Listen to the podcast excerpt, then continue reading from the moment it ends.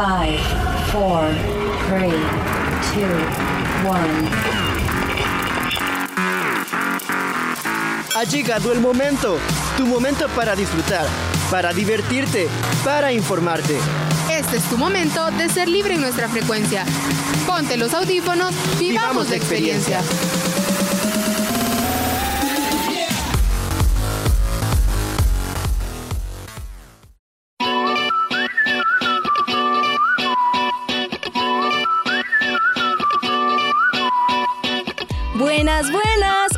Amanecimos felices y contentos. ¿Qué tal cómo están? Sean todos bienvenidos y bienvenidas una vez más a su programa favorito, Frecuencia Libre. Mi nombre es Roxana Monterrosa y será un gusto acompañarlos en este espacio preparado para cada uno de ustedes. Este día tengo el placer y el honor de estar junto a... Mi nombre es César Panameño. ¿Qué tal estrellitas? La Tierra les dice hola. Muchísimas gracias por estar en sintonía de este podcast juvenil. Esperamos que estos 30 minutos los puedan disfrutar mucho, porque déjenme decirles que esto viene potente. Así es amigos, así que estén atentos, pero cuéntame César, ¿qué tal tu inicio de año? ¿Ya sabes qué propósitos quieres cumplir? Pues la verdad es que sí, y espero este año poder cumplirlos. ¿Y tú amigo y amiga que nos escuchas, ya sabes qué propósitos vas a cumplir este 2022? Mira, yo tengo un propósito. ¿Pero y cuál es? Quiero ponerme bien mamalona. La verdad es que eso es algo que todos soñamos. Yo quisiera estar en el gym y tener una vida bien fit. Y creo que vas a coincidir con todos ellos, con todos los que nos están escuchando, que es uno de los propósitos más comunes que podemos encontrar al inicio de año. Uy, César, tenés toda la razón. Y la verdad que creo que ya estamos todos con las baterías bien recargadas, así que ¿qué te parece si damos inicio a nuestro programa? Cierto, bueno, se vienen unos datos muy interesantes, entretenidos y algunos curiosos que a lo mejor tú no sabías.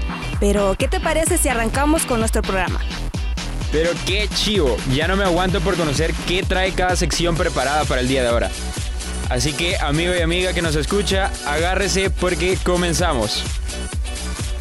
Pero bueno, querido amigo y amiga que nos escucha, ahora nuestro compañero y amigo Jonathan viene con información relevante por si tú eres amante del manga.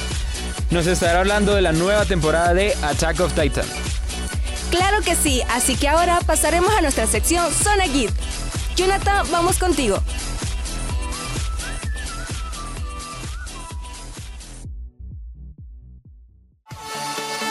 ¿Te gusta el mundo de Marvel, DC Comic, anime, el manga o los videojuegos? De esto y más hablaremos aquí, en Zona Geek. Donde todos los fandoms son bienvenidos.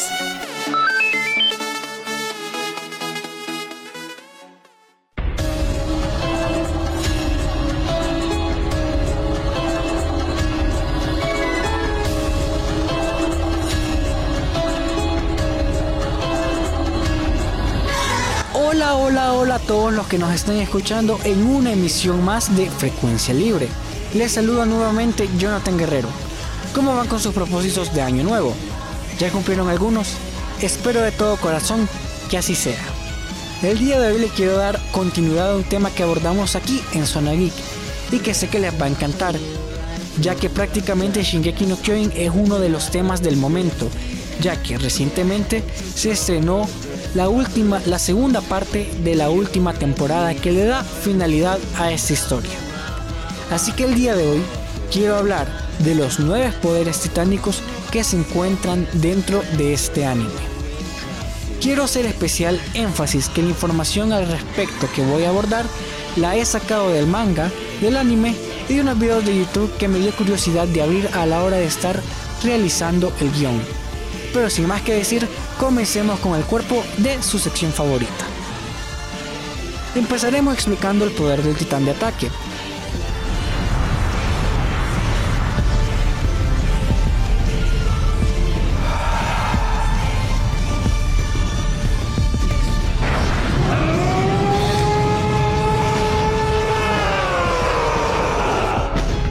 el protagonista del anime Eren. El tamaño de este titán es de unos 15 metros de alto. Tiene un gran poder que le permite fácilmente pulverizar a los titanes comunes y sus habilidades en batalla son considerables.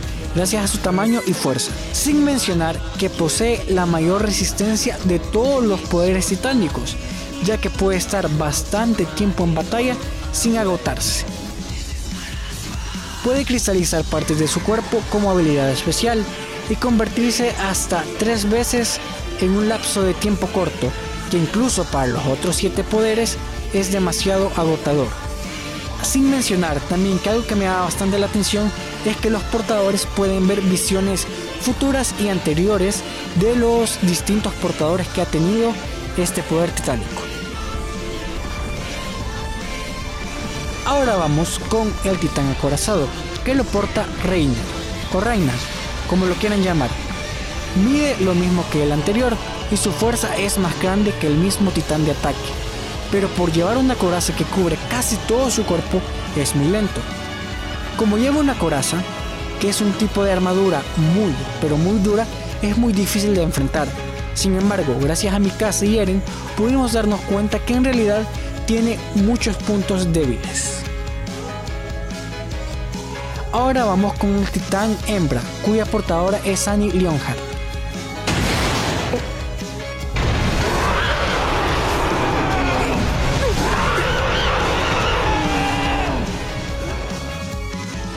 Mide alrededor de 14 metros y a pesar de que su fuerza es inferior a los que mencionamos anteriormente, recordemos que Annie fue entrenada por su padre para aprender artes marciales.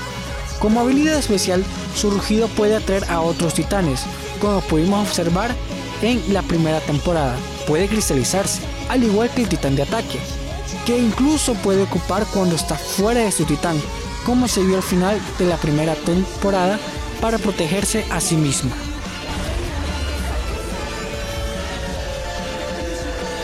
El titán colosal, que lo portaba Berthold y posteriormente pasó a manos de Armin. Mide 60 metros, siendo el más grande de todos y el que posee el mayor poder. Recordemos que gracias a él se logró abrir el hoyo en la muralla María, que había estado intacta por un centenar. Ninguno de los titanes que mencioné o mencionaré son rivales para él. Aunque uno de sus puntos débiles es que no se puede ocupar por mucho tiempo, ya que su cuerpo echa vapor, cosa que desgasta considerablemente su musculatura y a la hora de convertirse genera una explosión que destruye todo lo que está a su paso, siendo prácticamente letal estar cerca de él en ese momento.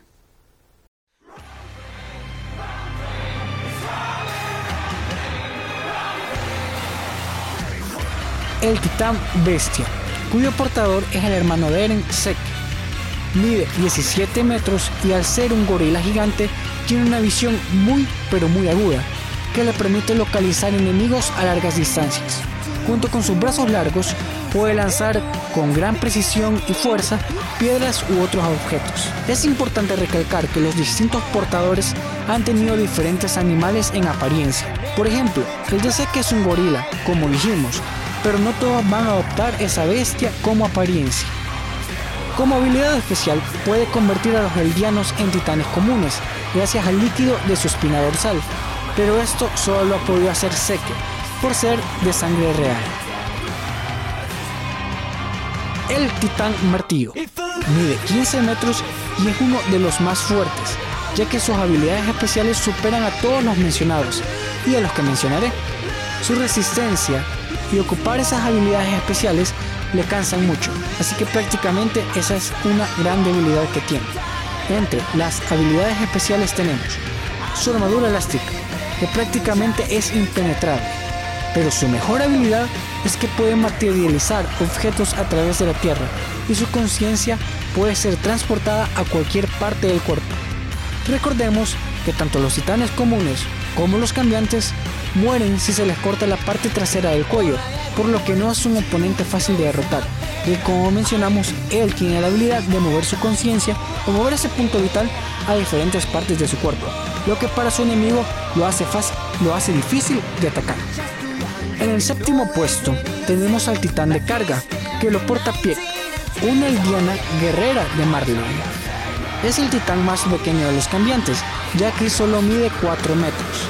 Y su fuerza bruta mm, no es tan alta que digamos, ya que también es el más débil. Pero lo compensa cargando armas o un búnker completo. También su resistencia es temible, ya que se puede mantener transformado por largas horas. El titán mandíbula, que antes portaba Ymir y posteriormente fue entregado a Porco. Mide 5 metros, pero gracias a sus afiladas garras, su resistencia y agilidad lo compensan, además de endurecer su mandíbula.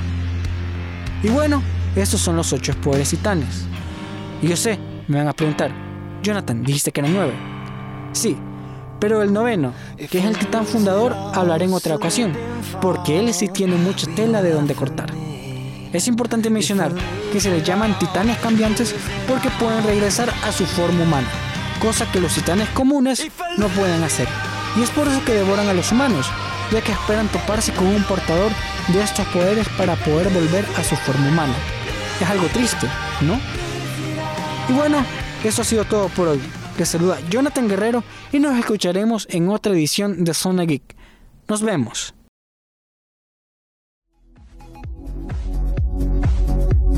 Zona Geek, un lugar para todos los gustos. ¡Hasta la próxima!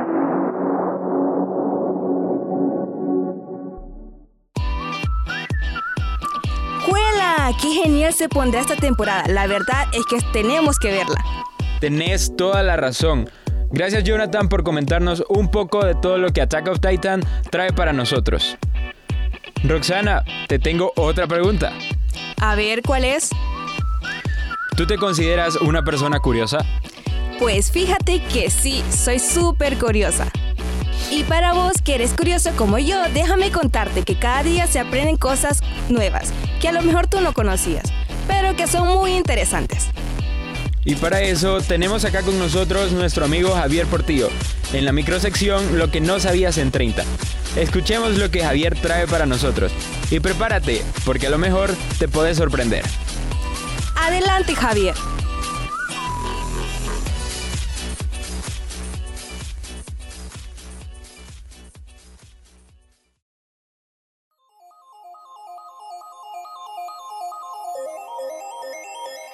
Día 6 de enero es esperado con ansias alrededor de todo el mundo por medio de muchos niños de países de habla hispana, como por ejemplo México, España y Venezuela. Dicha celebración se practica en la conmemoración del nacimiento del niño Jesús y se entregan presentes por parte de los tres reyes magos. En esta celebración se le conmemora y se le dan presentes al nacimiento del niño Jesús, así también fecha que coincide con la celebración litúrgica de la Iglesia Católica, que hace referencia al nacimiento y la presentación del niño Jesús ante el público pagano. Esta fue tu sección, lo que no sabías en 30 segundos. Mi nombre es Javier Martínez. Nos escuchamos a la próxima.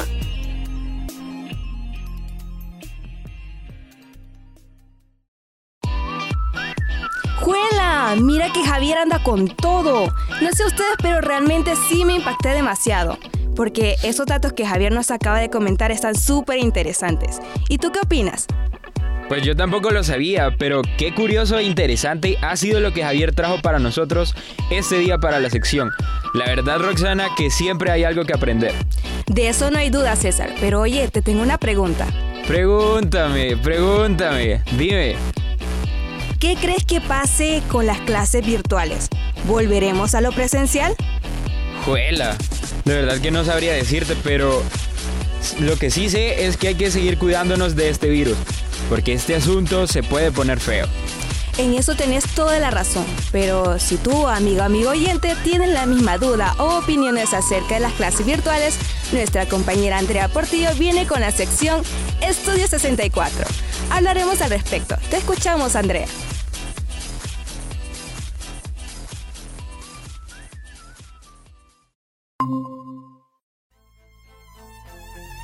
En esta sección están por descubrir nuevos conocimientos que les ayudarán a cambiar su perspectiva de lo que les rodea. Porque el saber es poder. Les ponemos la información en la palma de su mano.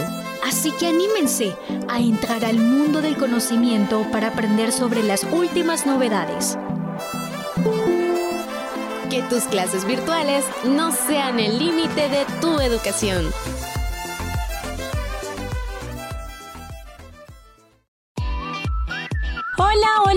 Todos y todas, mi nombre es Andrea Portillo y estoy en la sección Estudio 64 donde te promete tener temas muy interesantes para cada uno de ustedes.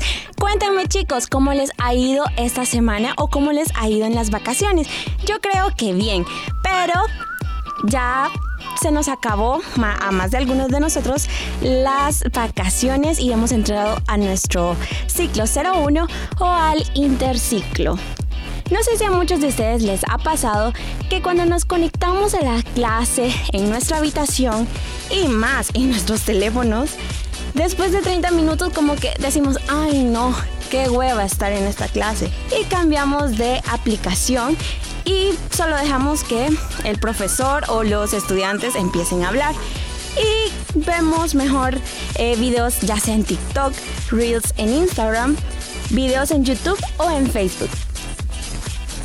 También existe la posibilidad que cuando llega el momento de las preguntas o cuando el licenciado dice, a ver, ¿qué aprendieron? Uno se queda como que, no sé qué decir.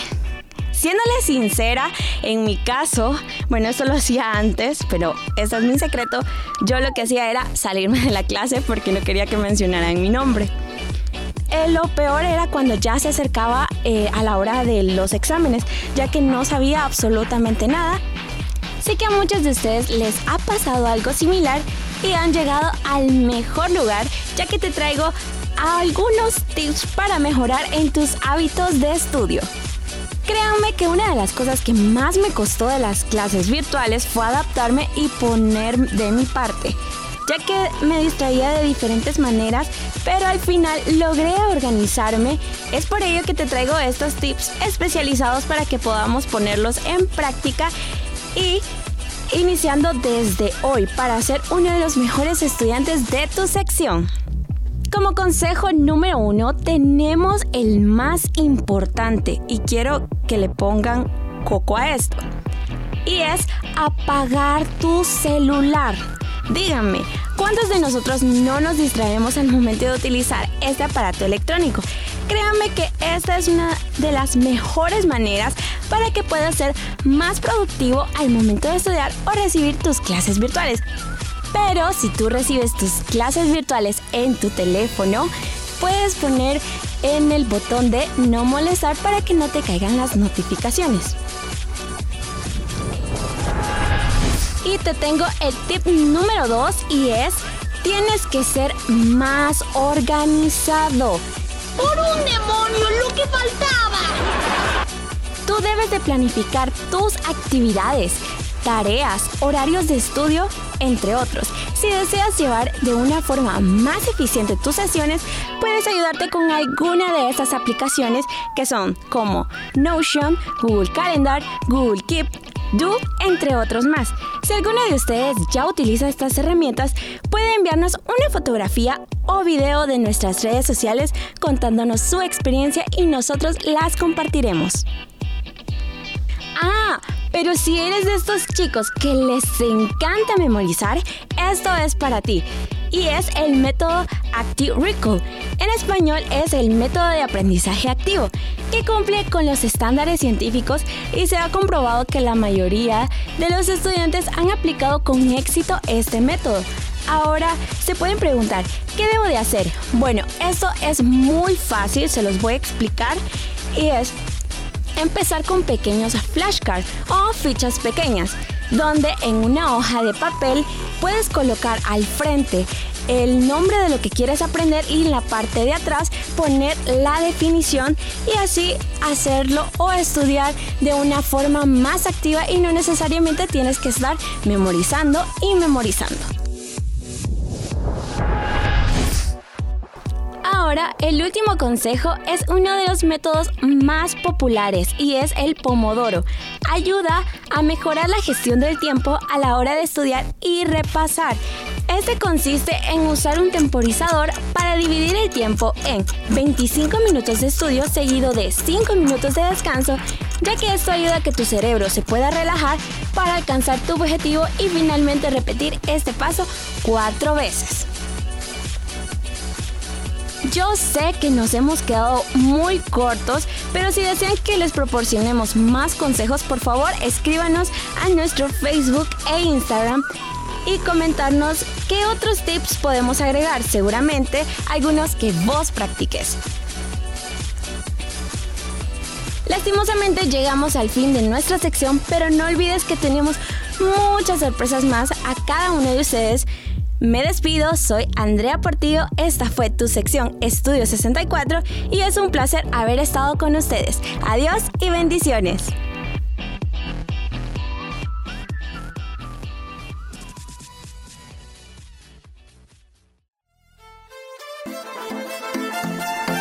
Para que tu interés por tener más conocimiento siga creciendo, continúa sintonizándonos. Nos escuchamos hasta el próximo programa.